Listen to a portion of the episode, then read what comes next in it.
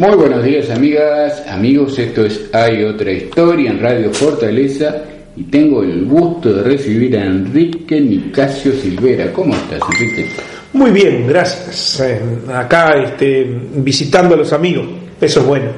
Enrique Silvera es un, bueno, yo diría un hacedor, alguien que siempre está en actividad, eh, promoviendo actividades de todo tipo es allí el, alma mater de la Sociedad Criolla del Este, Leonidas Pereira, y él está trabajando siempre en temas de la educación, en temas que tienen que ver con la sociedad. Y vamos a hablar un poco de eso, Enrique. Hay varias cosas. Hay eh, el tema de la educación en el que siempre estás trabajando hay un congreso de payadores, que eso es muy interesante, fue el primer congreso de payadores a nivel nacional que se va a hacer en Rocha y la sede va a ser justamente la, la Sociedad Criolla. Así que vamos a empezar, cuéntame eso. Bien, la Sociedad Criolla del Este viene trabajando desde hace ya mucho tiempo, yo diría 10 años, en pro de estimular todas las tradiciones, porque para eso fue creada.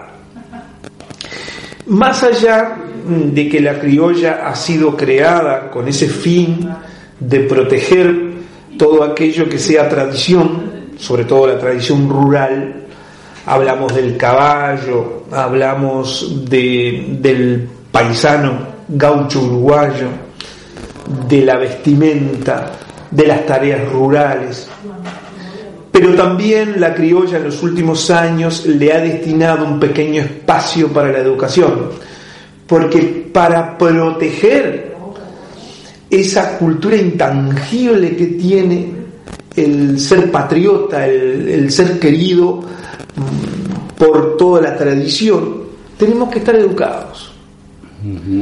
Yo he hecho, hecho un, un simple sondeo en los últimos tiempos le he preguntado a las personas si saben qué significan los símbolos que aparecen en el escudo nacional uruguayo. y me he llevado la triste sorpresa de que solo un 1% me responde correctamente qué significa lo que está expuesto en el escudo nacional uruguayo. Si vamos a partir de la tradición tenemos que saber cosas como esas. Por eso necesitamos gente educada. Y por eso en la Sociedad Criolla del Este tenemos un espacio para la educación. Pasamos ahora en lo que está haciendo hoy la Criolla del Este, lo que tiene programado. El día 23 de septiembre tenemos la clásica fiesta de la primavera, que se celebra con una fiesta bailable. Y el día 29 la mm, Dirección de Cultura de la Intendencia Municipal nos dio la grata sorpresa de ofrecernos el primer encuentro de payadores a nivel nacional que está organizado por la Comisión de Patrimonio. Porque justamente es ese patrimonio intangible que se quiere conservar. Y Néstor Inda, que es un rochense, quiso que el primer encuentro se hiciera acá.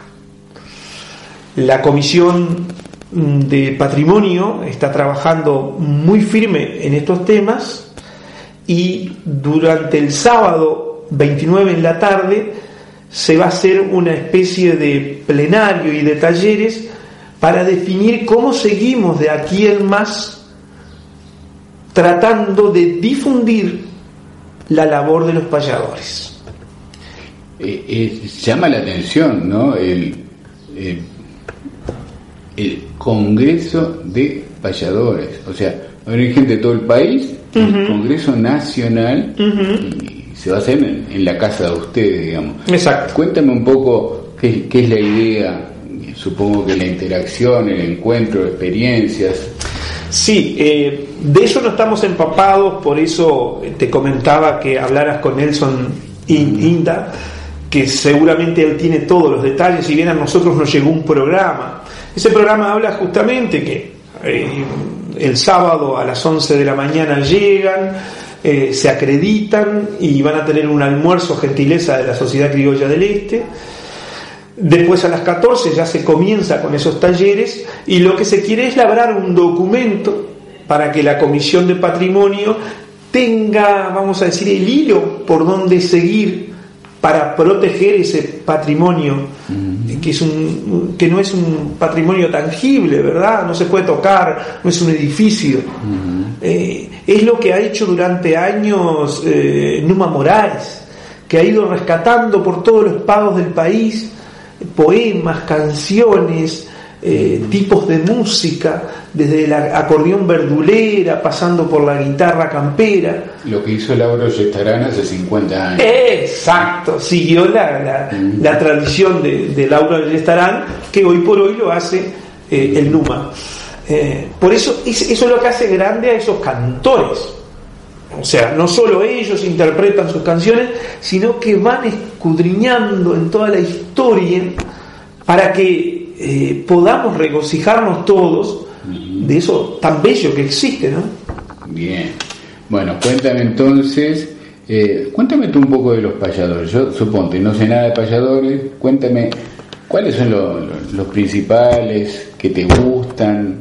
Háblame un poco de los Tú, tú eres periodista. ¿Cuál fue el primer periodista que existió? Sí, fue es, payador. Es el payador. El payador, a través de su canto, era el que cantaba las noticias. El primer periodista en esta tierra fue el payador. Iba transmitiendo, lo hace hoy, porque la payada transmite lo que está ocurriendo en ese momento.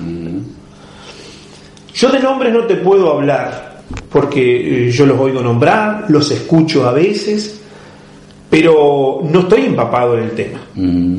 Sí quiero ese día participar mm, de ese encuentro porque justamente quiero tener el mano a mano con ellos para em, empaparnos más. Nos decía Flora Veró, la directora de Cultura, que en Cebollatí hay dos chicos que tienen creo que 15 y 16 años que ya son payadores y que seguramente van a participar. Bueno, sabemos de los payadores que tienen 70, 80 años, pero también los hay gurisitos que están arrancando. Es una tradición que al parecer no se va a perder.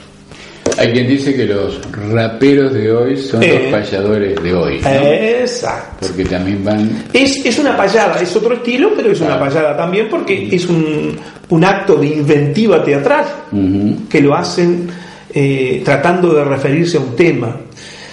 Y hablando de todo esto, esos payadores que durante la tarde van a estar trabajando para que su futuro tenga una luz, un camino por donde seguir, para que quede plasmado en el Ministerio de Educación y Cultura el arte del payador en un documento. A partir de las 19 nos van a deleitar todo el público y gratis. Va a haber un encuentro de payadores a partir de las 19 horas para todo público con entrada libre. La sociedad criolla iba a ofrecer una cena, con precios muy módicos como lo hacemos siempre, una cantina, todo con productos tradicionales. No va a faltar el arroz con leche, no va a faltar seguramente la cazuela, el asado con cuero y la cantina. Muy bien. Que va a ser la forma que la criolla va a poder solventar los gastos que origina este encuentro, ¿verdad? Eso va a ser el otro sábado, ¿no? Es el 29, sábado 29 de septiembre, organizado por la Comisión de Patrimonio Nacional y el Departamento de Cultura de la Intendencia Departamental de Rocha. Muy bien. Ahora cuéntame más en qué cosas en los temas de educación está trabajando la eh, sociedad criolla. Antes de pasar a educación te cuento que a partir del 7 de octubre sale la marcha de los 100 años del Batallón de Infantería número 12 que van a estar toda una semana recorriendo pueblo a pueblo el departamento de Rocha. Eh, esa marcha parte desde la Sociedad Criolla del Este y regresa el domingo 14 a la Sociedad Criolla.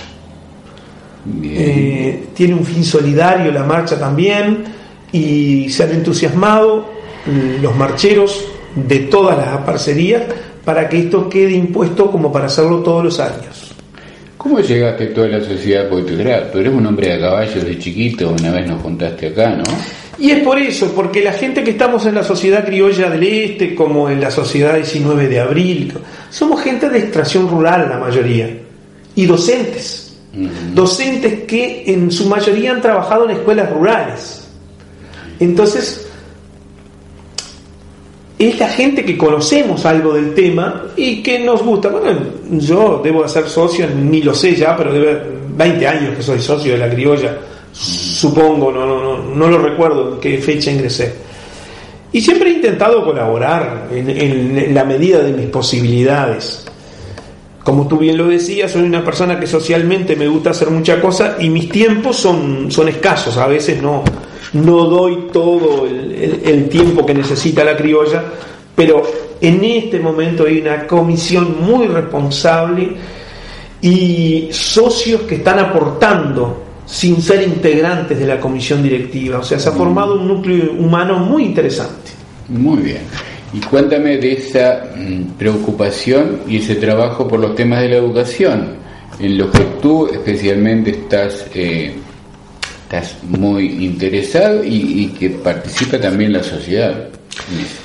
Bien, en, en, octubre, celebrando el aniversario, como se hace habitualmente en la criolla, que invitamos a los socios a un almuerzo gratis, vamos a hacer la presentación del proyecto de educación.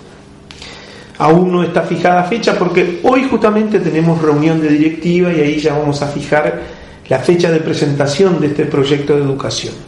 Seguramente sea un viernes a la noche, ya que queremos que los docentes asistan y nos han dicho los docentes que un día bastante bueno para ellos son los viernes en la noche, porque el sábado domingo ya nos vamos a la playa, vamos a pasear por ahí.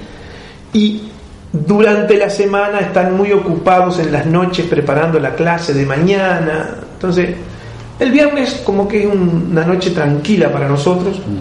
Seguramente este acto lo hagamos tipo 19.30, 20 horas, en la celebración del mes aniversario de la Criolla del Este.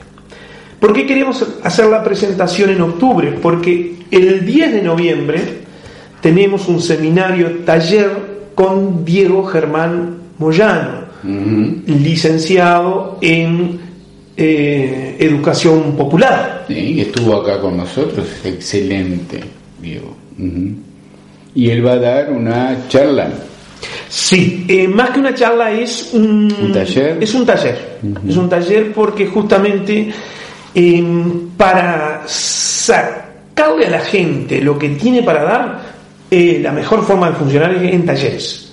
Porque ahí cada uno puede expresar lo que siente y mm, tratar de rescatar los sentimientos de cada uno para poder formar un documento que cada vez que hacemos cosas debemos de dejarlo plasmado en documentos que en el futuro vendrán a consultar o no, pero el documento está. Yo recuerdo hace un tiempo tuvieron aquel taller con eh, Ivana Jauregui. Con Ivana Jauregui. Cuéntenos del proyecto de ella que están llevando adelante, la escuela del bosque. Libre del bosque. En La Paloma, sí. Eh, en, en, Rocha tenemos tres escuelas libres. Tenemos eh, La Colmena de las Sierras, la Escuela Libre del Bosque en La Paloma y en Punta del Diablo, que aún no la he visitado, que me dicen que es un ejemplo de escuela a nivel mundial, según me dicen Punta del Diablo. La Colmena se inspiró en Punta del Diablo y Ivana en La Paloma tiene también una escuela libre, pero le da otro sentido, eh, porque ella está muy arraigada a la educación en Brasil. Ella en este momento está llevando adelante un proyecto en Brasil muy interesante. Y este tipo de escuelas tratan de incentivar la creatividad del niño. ¿Y qué quiere decir escuela libre? Es libre, o sea, no, no tienes un primero, un segundo, un tercero eh, va rotando desde los 6 a los 11 años entre todas. A veces un niño de 4 años ya sabe leer, que generalmente lo aprenden en quinto, sexto año. Quizás un niño de 5 años sepa sumar, restar, dividir y multiplicar, que generalmente las escuelas normales lo enseñan en quinto y sexto.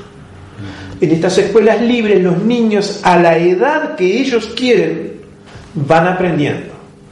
Los docentes tienen que ser personas muy especiales, con mucha dedicación, porque tienen que ir detrás del alumno y no delante. No es el docente el que propone la clase, sino el educando que exige. Eh, ella nos contó acá que hay toda una etapa, por ejemplo, de ante un conflicto, bueno, allí se sienta, se conversa, si uno le tira al otro un borrador mm. y que se busca un ámbito siempre para... De negociación, o sea, es una educación integral. A eso es lo que vamos, que hoy no está sucediendo eh, en, los, en las escuelas comunes, en, las escuelas eh, del Estado, eh, hay, hay excepciones, ¿verdad? No estamos hablando de todo. Siempre cuando hablamos de algo, desde mi pensamiento no hablo de todos, hablo de la generalidad. Me ha tocado observar y hablar con docentes de que es prácticamente imposible dar una clase en el día de hoy en una escuela normal. Porque no hay justamente eso, disciplina.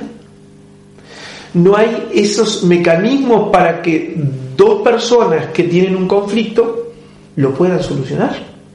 No hay un mediador, cosa que sí Ivana y todas esas escuelas lo desarrollan, pero en un potencial de primer nivel.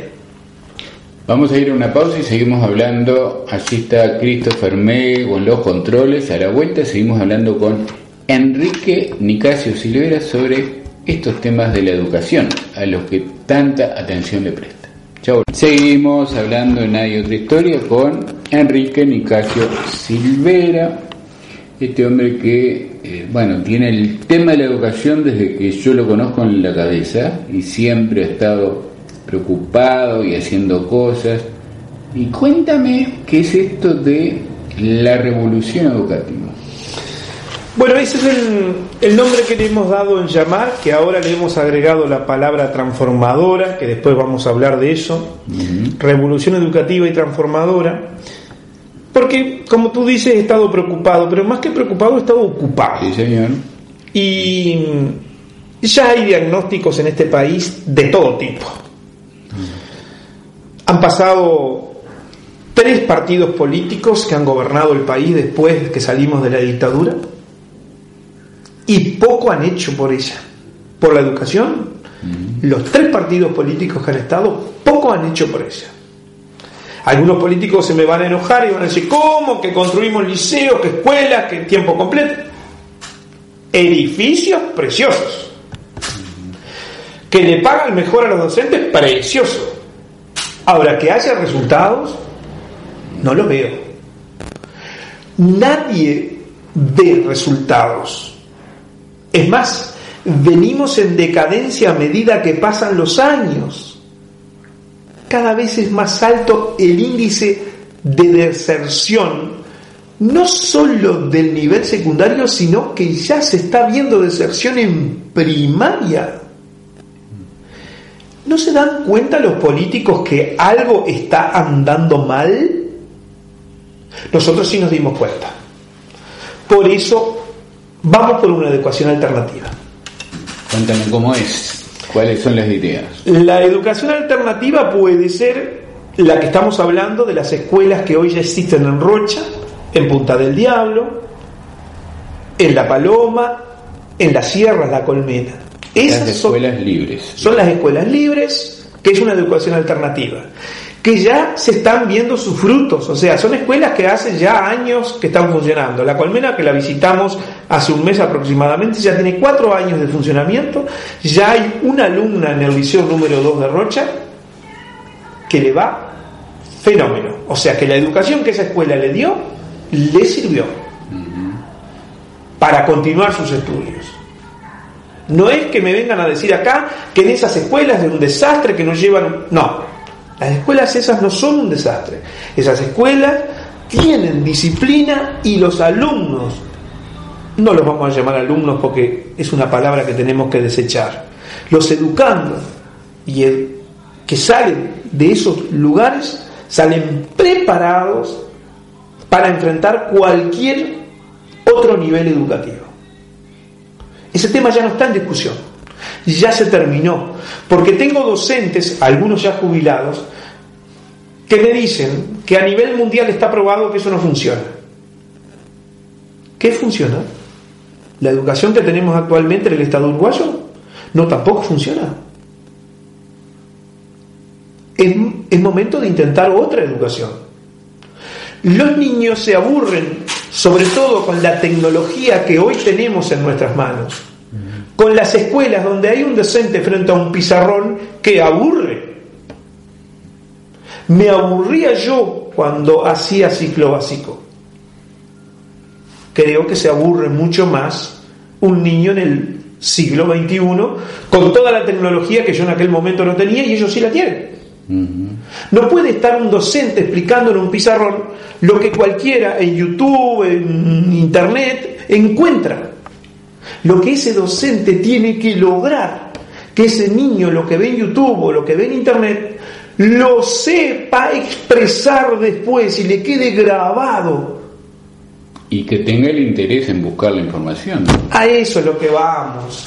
Darle la posibilidad al ser humano que tenga las ganas, la voluntad de. Hay que crear esa voluntad. Ese es el rol fundamental de un docente. Tratar de escudriñar en cada individuo qué le interesa a ese individuo para proponerle tareas que les guste hacer. Aquello de educar no es llenar un, recipiente vacío, sino de extraer las potencialidades. Usted lo ha expresado en pocas palabras. Exactamente es así. ¿Por qué no alumno y sí educando? Yo no se lo sé explicar, pero alumno es como agresivo, porque viene de algo que en este momento no recuerdo. Bien. Tenemos entonces las escuelas estas libres y estamos hablando de la revolución educativa y transformadora. La revolución educativa es un proyecto que ya está en marcha, que en estos momentos se está haciendo la compra de un micro que se va a transformar en oficina para recorrer el departamento mostrando cuál es el proyecto. Ese micro ha sido donado por una familia de Rocha y eh, otra familia ha puesto a disposición un terreno en, en una mm, mm, concesión, no es esa la palabra, la estoy buscando, disculpen, eh, ha dado por 10 años un terreno para que sea usado para, como dato, como dato, como dato para eh, poder ahí este, construir un garage para guardar ese vehículo y, tener un lugar físico donde poder trabajar. O sea, ahí se, va a haber una habitación para reuniones, en fin, esas cosas. Si bien está a disposición la sociedad criolla, está a disposición el Centro Cultural Tango, pero es bueno que cada proyecto tenga su lugar físico, un lugar donde las personas puedan ir y estar el rato que ellos quieran ahí. Bien, y cuéntame cómo se va a financiar, quiénes, quiénes van a recorrer en ese en ese vehículo? ¿Cómo se financia? Pues para todo se precisa plata. Trabajo colaborativo. Quienes van a dar, eh, quienes van a trabajar ahí son personas que van a donar sus horas de trabajo. Y los dineros van a salir de las empresas y de las familias. Familias que ya están apoyando el proyecto, que están convencidos que es la educación que sirve para sus hijos y que ya están aportando y se va a hacer una campaña, por supuesto, de, fondos. Tenemos tres metodologías que vamos a usar. Usted de su teléfono cómodamente va a poder traspasar dinero a nuestra cuenta. 10 eh, pesos, 20, 100, lo que su conciencia le dicte. Nosotros mm, le vamos a estar enviando a su teléfono información sobre el proyecto. qué se está haciendo. Se lo mandamos a un WhatsApp, se lo enviamos a su correo electrónico, donde usted le quede cómodo. Y en la medida que nosotros le mandamos información, usted dirá, ¿están haciendo algo? ¿No están haciendo nada? Este mes les doy 10 pesos.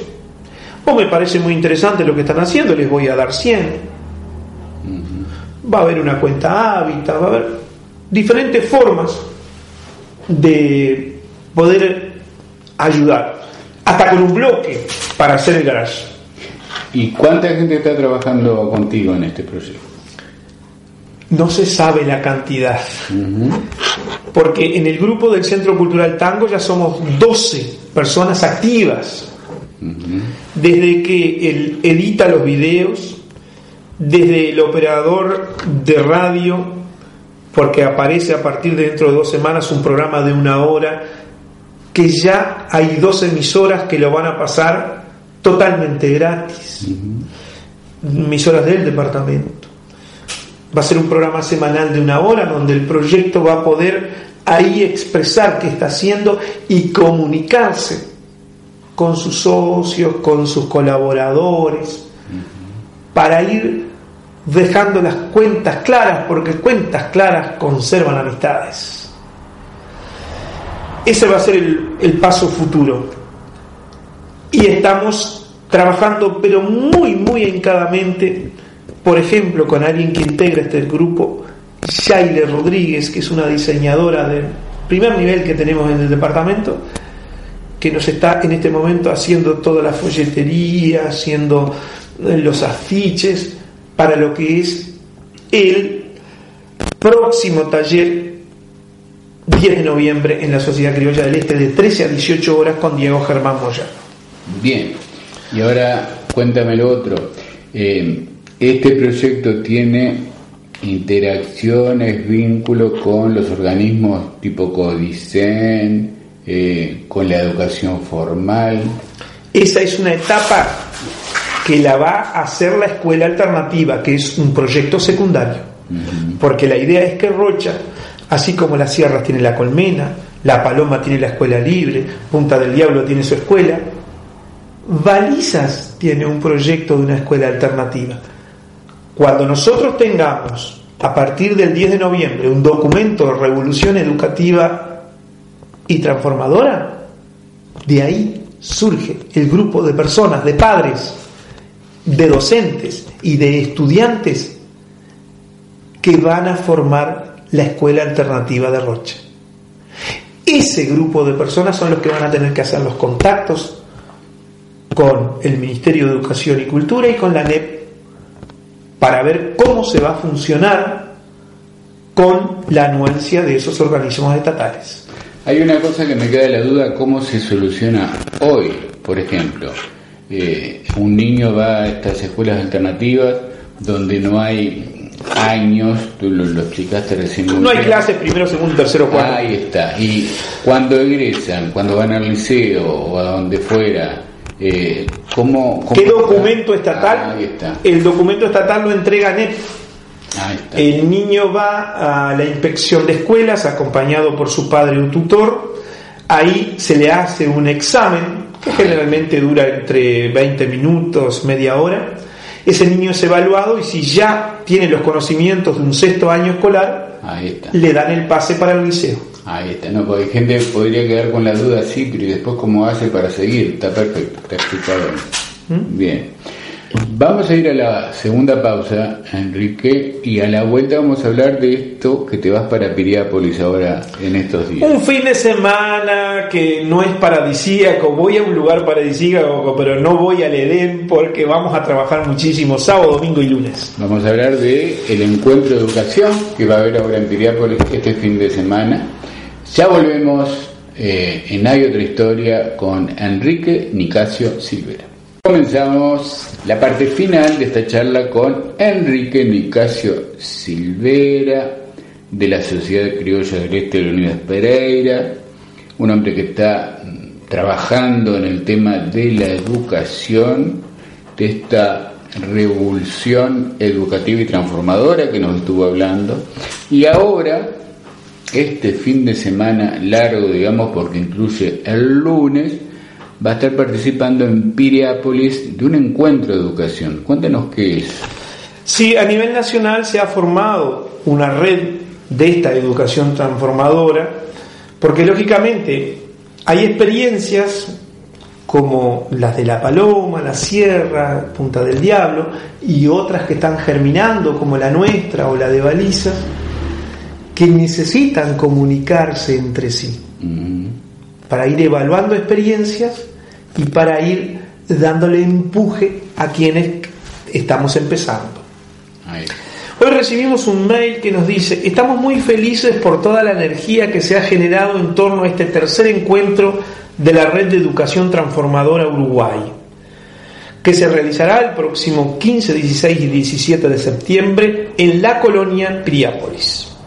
Desde el círculo de organización del encuentro nos sentimos gratamente sorprendidos por el entusiasmo y el interés de esta movida, que esta movida, perdón, está produciendo dentro y fuera de los propios integrantes de la red.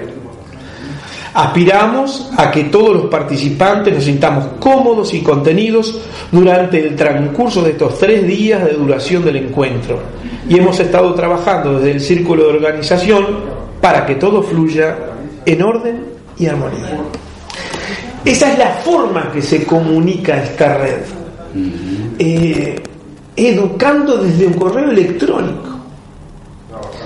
Eh, muchas personas somos a veces brutas, que no nos expresamos bien quizás porque no usamos todo el diccionario español, que tiene una cantidad de palabras que podemos expresar mejor nuestros pensamientos y que no las usamos.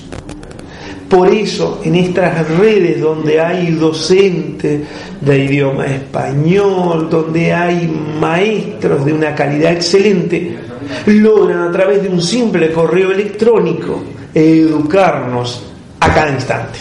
Y eso va a haber exposiciones, también talleres, supongo. Exacto, sí. Hay exposiciones, por ejemplo, de historias. Eh, la Escuela Libre de la Paloma va a exponer o sea, a exponer sobre su historia, de, cómo, lo, cómo está funcionando, y así otras escuelas de otro lugar, pero además van a haber talleres de cómo hacer esta movida, de qué forma trabajar desde en nuestra comunidad y a su vez en red. ¿Por qué? Porque esto se trabaja, es un trabajo colaborativo. Mucha gente no tiene idea de lo que es un trabajo colaborativo. El trabajo colaborativo es una lluvia de ideas. Cuando estamos en una mesa y en una mesa exponemos Juanjo sus ideas, Enrique sus ideas, Juan Pérez sus ideas, y de esa lluvia logramos un consenso para llevar la mejor idea adelante, o la que sea la que dé mayores frutos. Entonces, es la forma de que los seres humanos nos entendamos de una buena vez. Si logramos entre todos llevar la mejor idea adelante, no importa de quién sea. Problema grave que tiene la política uruguaya. Bueno, cuéntame, eh, eh, es bueno que digas que hay una, un, perfil de Facebook que la gente puede entrar y irse interesando en esto, ¿no? Sí, cómo no. Tienen una página y un perfil de Facebook. Ustedes entran ahí en eh, red de educación transformadora Uruguay, porque hay muchas redes por toda Latinoamérica, que a su vez la red uruguaya integra la red latinoamericana. Así que, red de educación transformadora Uruguay. No les puedo contar mucho porque no sé mucho del tema, pero en Argentina, en algunas provincias, estas escuelas ya han sido estatalizadas el Estado argentino se dio cuenta que esta es una forma de educación válida y ya muchas de esas escuelas que han sido esfuerzos privados las ha comenzado a transformar en estatales. ¿Qué quiere decir eso? Que los recursos salen del Estado para mantener esas escuelas. Muy bien. Enrique, cuéntame, para ir eh, resumiendo al final, recordar todo lo que, lo que me contaste, ¿no? Las actividades. Bien, la criolla, la Sociedad Criolla del Este los invita para el día 23 de septiembre al baile de la primavera y para el día 29 de septiembre los invita al gran encuentro de payadores a nivel nacional organizado por la Comisión de Patrimonio Nacional y el Departamento de Cultura de la Intendencia Departamental de Rocha, a las 19 horas con entrada libre el sábado 29 en la Criolla del Este. Después los vamos a invitar en octubre para el almuerzo aniversario de la criolla y para el lanzamiento de Revolución Educativa y del taller que va a dictar Diego Germán el 10 de noviembre. También les comento que estamos recibiendo todas las donaciones de aquellas personas que quieran colaborar. Desde ya estamos pidiendo a familias rochenses que quieran ser en un futuro padrinos. Estas escuelas funcionan con padrinajos. ¿Qué es el padrinajo? Un padrinajo, por ejemplo, puede pagar media beca de un niño que su situación, la situación económica de sus padres no puedan pagar la cuota de la escuela, porque son escuelas privadas en las cuales hay que pagar una cuota mensual. Entonces, sabemos, porque ya lo hemos experimentado en nuestro transcurso de vida educativa, hemos tenido ya dos familias que han sido padrinos de alumnos que no tenían recursos económicos, que le han pago la cuota social de sus cursos. Eso lo queremos implementar también desde Revolución Educativa. Y ustedes, si hay alguien interesado, se puede comunicar a través de más 598 99 30 75 24. Repítemelo y yo después lo escribo en, el Más 598, la característica de Uruguay, 99 30 75 24. Y el correo electrónico que es muy sencillo, nicasio con ese, nicasio punto, enrique con una sola R, arroba gmail.com, nicasio.enrique arroba gmail.com. Muy bien. Bueno, si, si tienes algo más para agregar, te escucho y si no, te despido, te dejo libre. Para agregar, ¿podemos seguir hablando una hora más? no, simplemente, Juanjo, agradecerte. Eh, ha sido un gusto, como siempre, las charlas con, contigo en este programa y en otros. Eh, creo que tenemos una forma de comunicación muy parecida. Intentamos eh, Mm, que la gente dé todo de sí en una nota, que pueda expresar lo, que siente, sus sentimientos y además eh, dar a conocer a todos los que escuchan qué tareas se están haciendo, eh, qué cosas ocurren en nuestro departamento, porque dicen, oh, mira lo que pasó, que los ladrones, que el arrebato, que... También hay cosas buenas que se hacen diariamente en este lugar. Somos muchas personas en Rocha que hacemos, todos los días aportamos un granito de arena para mejorar el departamento y el país. Muchas gracias Enrique, eh, mucha suerte y seguimos en contacto para informar a, la gente de todos estos proyectos. Eh, Antes de despedirme le voy a mandar un beso. Sí. Y ella se llama Milagros y él se llama Felipe. Son dos niños. Muy bien. Enrique Nicasio Silvera estuvo acá en A y otra historia. Gracias amigos.